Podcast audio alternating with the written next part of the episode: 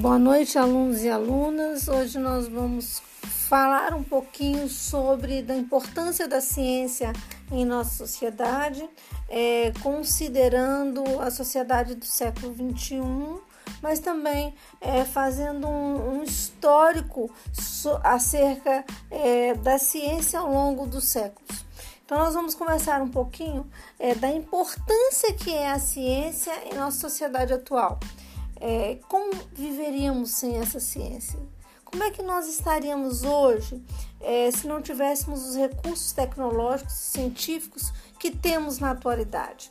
Então, é, nós precisamos começar a, a conversar e esse, nesse processo nós precisamos é, deixar claro que a principal função da ciência é aperfeiçoar o conhecimento ao longo é, da história do, da humanidade, é, a cada século, a cada década, é, o ser humano se apropria de novos conhecimentos, de novas realidades e de informações científicas e tecnológicas que é, propiciam qualidade de vida, qualidade de saúde, qualidade de alimentação.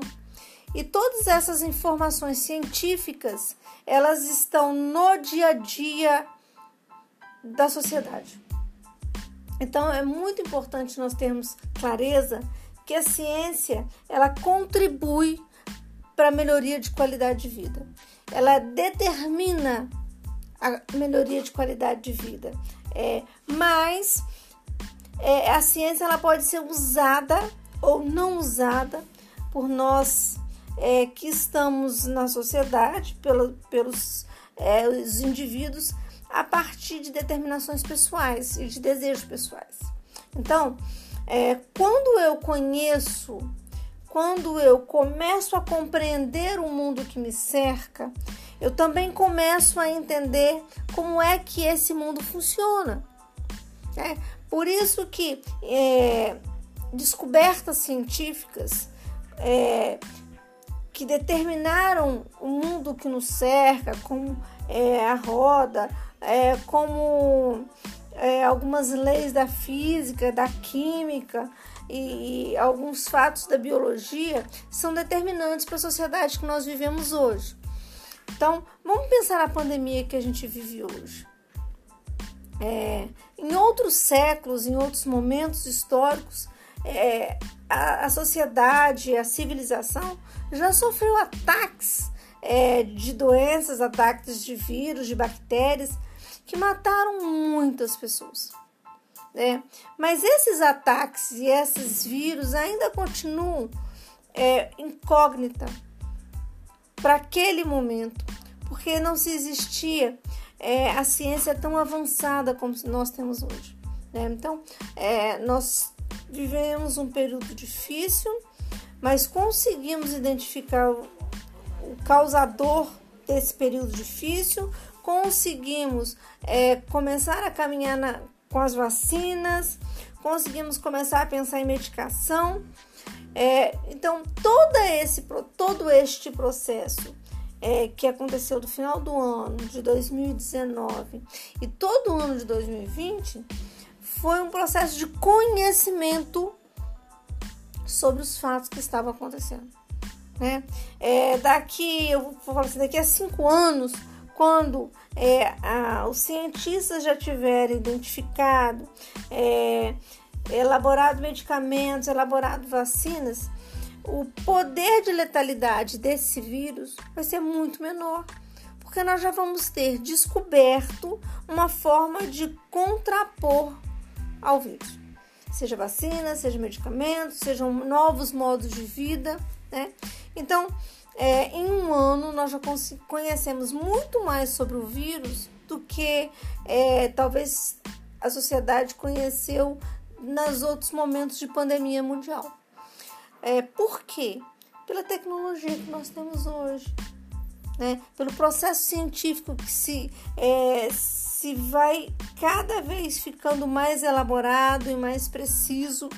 Então, é, conhecer o mundo é também se apropriar deste mundo na medida que a gente entende o que está acontecendo e como é que isso funciona. na medida que eu entendo, por exemplo, que é, passamos por uma mudança de hábito alimentar na sociedade brasileira. É, cada vez menos nós comemos aquilo que era o comum ser comido, arroz, feijão, angu. É, as famílias brasileiras cada vez comem mais comida é, é de fast food preparada por outros, rápidas, né? E isso tem nos causado um acúmulo ao longo da história, né?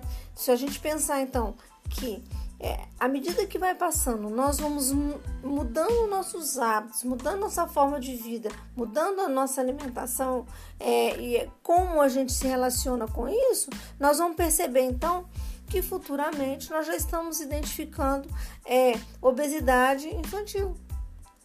Obesidade em crianças muito pequenas.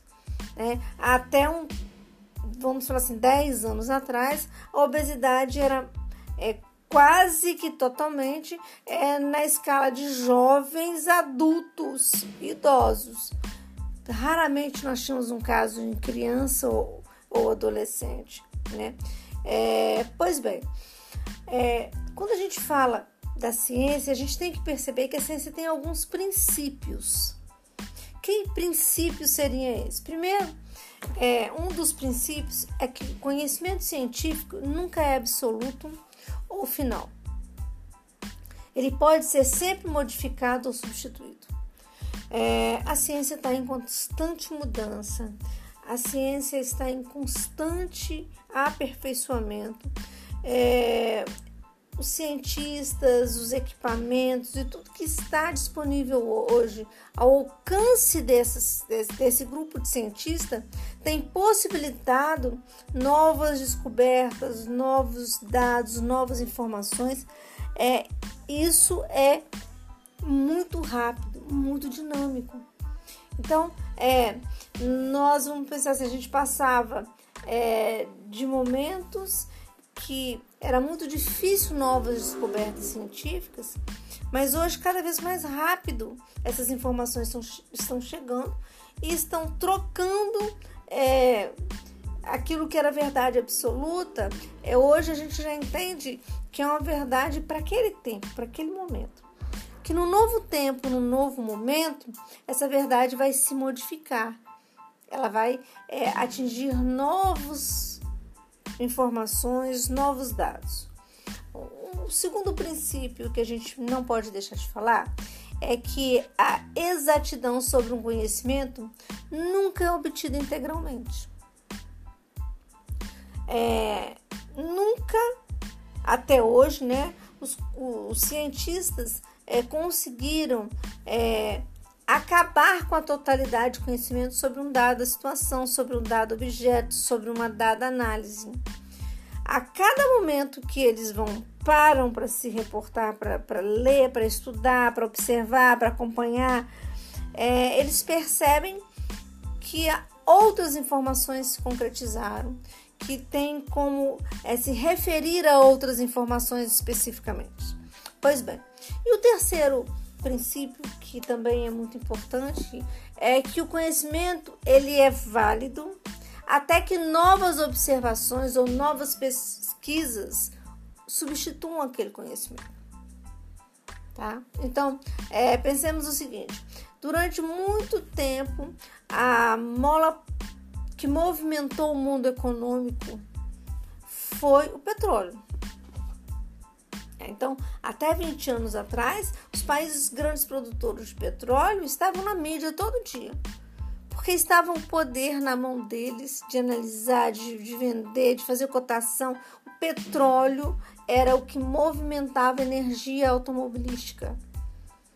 Bom, esse petróleo de energia, hoje a gasolina, é, cada vez foi sendo melhorada. A cada vez essa gasolina foi recebendo componentes melhores para que o motor não estragasse, para que as velas não entupissem, para que é, a explosão de energia fosse é, melhor produzida e encaminhada da melhor forma. esse conhecimento do petróleo da produção da, da gasolina, da melhor gasolina, ainda está acontecendo. Embora hoje nós já tenhamos outras fontes de energia renováveis é, que não são o, o petróleo. Né? Nós temos outras formas de energia que não é exatamente o petróleo. Mas em falando do petróleo, é, vamos pensar, por exemplo, até o mês passado, a nossa gasolina tinha uma composição. Hoje a nossa gasolina vendida no país, aquela que a gente compra posto, no posto de gasolina, ela já tem uma outra especificidade muito mais é, detalhada, porque novas informações aconteceram, novas pesquisas se processaram, é, e hoje é, a oferta de uma gasolina de melhor qualidade, com a produção é, melhor, ela já é fato no país. Outro dado que eu gostaria de falar com você é que o conhecimento ele ele tem diversos tipos de conhecimento. Mas eu vou citar quatro aqui é, para finalizar esse, esse, essa conversa nossa. Bom, primeiro nós temos o conhecimento popular, que é aquele conhecimento do cotidiano, do senso comum, é, que nós aprendemos um com o outro, que nós aprendemos com a nossa avó, que passou para nossa mãe, que passou para gente, e que são verdades que não são comprovadas cientificamente, mas que são verdades que se tornam verdades porque ao longo da história a gente termina acreditando que aquilo é absoluto e que é verdadeiro, né? É, posso citar o caso, por exemplo, é, da manga com leite. Hoje nós sabemos e fazemos vitamina de manga com leite. Né? Mas durante muito tempo, a fala de que se você tomasse vitamina, é, a manga com leite, você podia morrer porque dava congestão né? Então foi uma informação usada pelo senso comum com intencionalidade específica, mas se tornou uma verdade de senso comum e foi difundida com muita intensidade no Brasil. Bom, outro tipo de conhecimento é o filosófico. Ele consiste em hipóteses que não poderão ser submetidas à observação.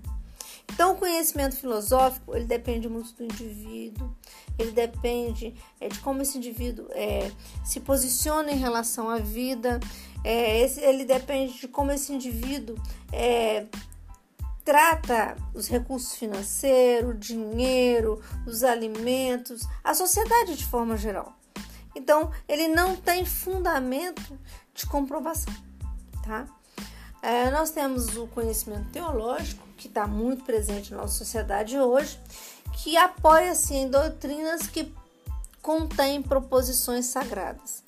E aí, esse conhecimento é, religioso né, e teológico, ele faz com que as pessoas se movimentem na sociedade, no mundo, é, a partir das crenças religiosas, dos dogmas religiosos e de tudo aquilo que envolve religião, onde as pessoas estão inseridas.